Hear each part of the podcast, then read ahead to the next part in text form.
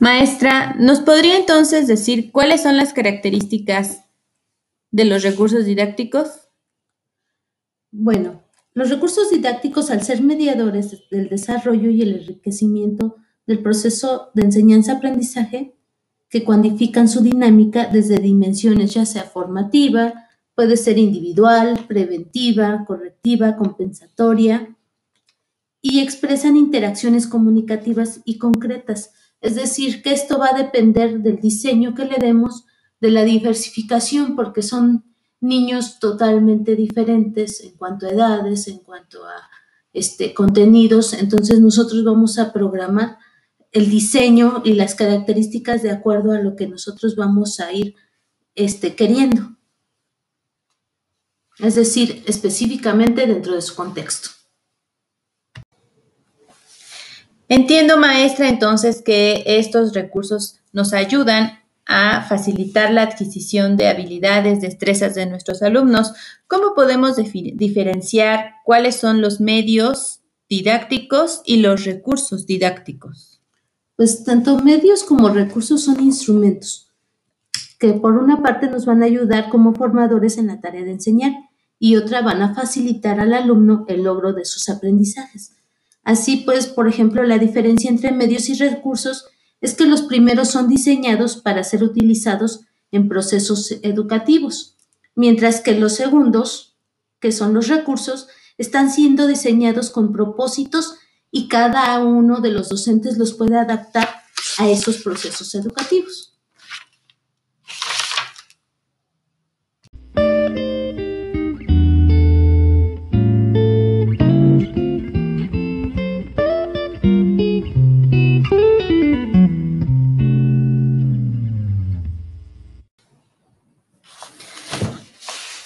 Que entendemos la importancia que tiene el material o el recurso didáctico en el aula, en el caso específico de preescolar, maestra, ¿nos podría comentar entonces cuál sería el error o qué pasaría el resultado de no ocupar dichos materiales en el aula de nivel preescolar? Bueno, volvemos a lo mismo. Al ser un instrumento que nos va a facilitar, pues, y que va a despertar el interés de nuestros estudiantes, la necesidad es aún mayor, ¿no? Entonces, desde nuestra perspectiva, la escasez de recursos didácticos se haría más complicada nuestra práctica. Es decir, que nosotros lo asociamos a la práctica docente de una manera más positiva. Y al, estudiante, obviamente, se le haría más fácil eh, llegar a ese medio.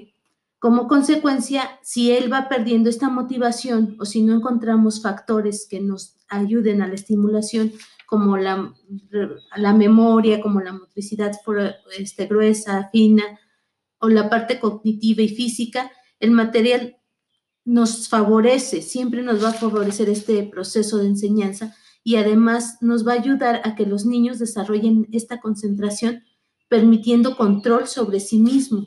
Esto va a hacer que estimule su función de sus sentidos y va a hacer que adquiera mayores habilidades, va a hacer que el niño este, se estimule, que le gusten las clases, que aprenda de manera lúdica y pues es al final lo que nosotros pretendemos, ¿no? El aprender aprender y que el niño lo pueda aplicar este, para la vida.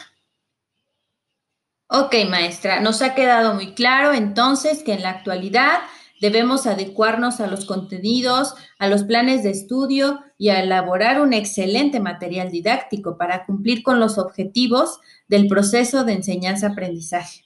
Pareciera cosa sencilla, pero sin embargo es necesario considerar importante la finalidad que contempla el trabajo académico frente al aula.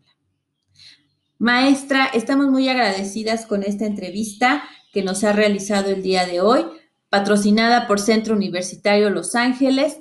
¿Nos podría comentar algo para finalizar nuestro podcast? Pues principalmente invitar a las maestras, a las docentes, a los estudiantes de ciencias de la educación a que utilicen diversos materiales, a que se atrevan a crear sus propios materiales, a que realmente este, tratemos de innovar en estas prácticas educativas y eso nos va a ayudar mucho a estimular tanto el interés de los niños como para formar una atención con una intencionalidad, siempre llevar a cabo y saber cuáles son nuestros aprendizajes esperados, ¿no? Cuál es lo que, la intencionalidad que nosotros queremos.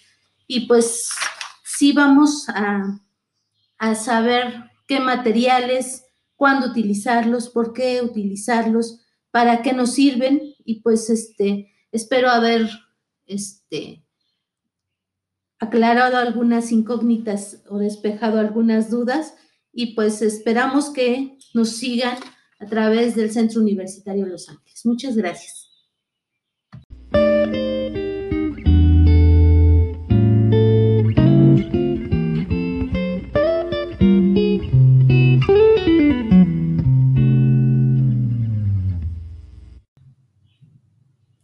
Estimados compañeros, hemos concluido nuestra entrevista. Esperamos que sea de utilidad para todos ustedes.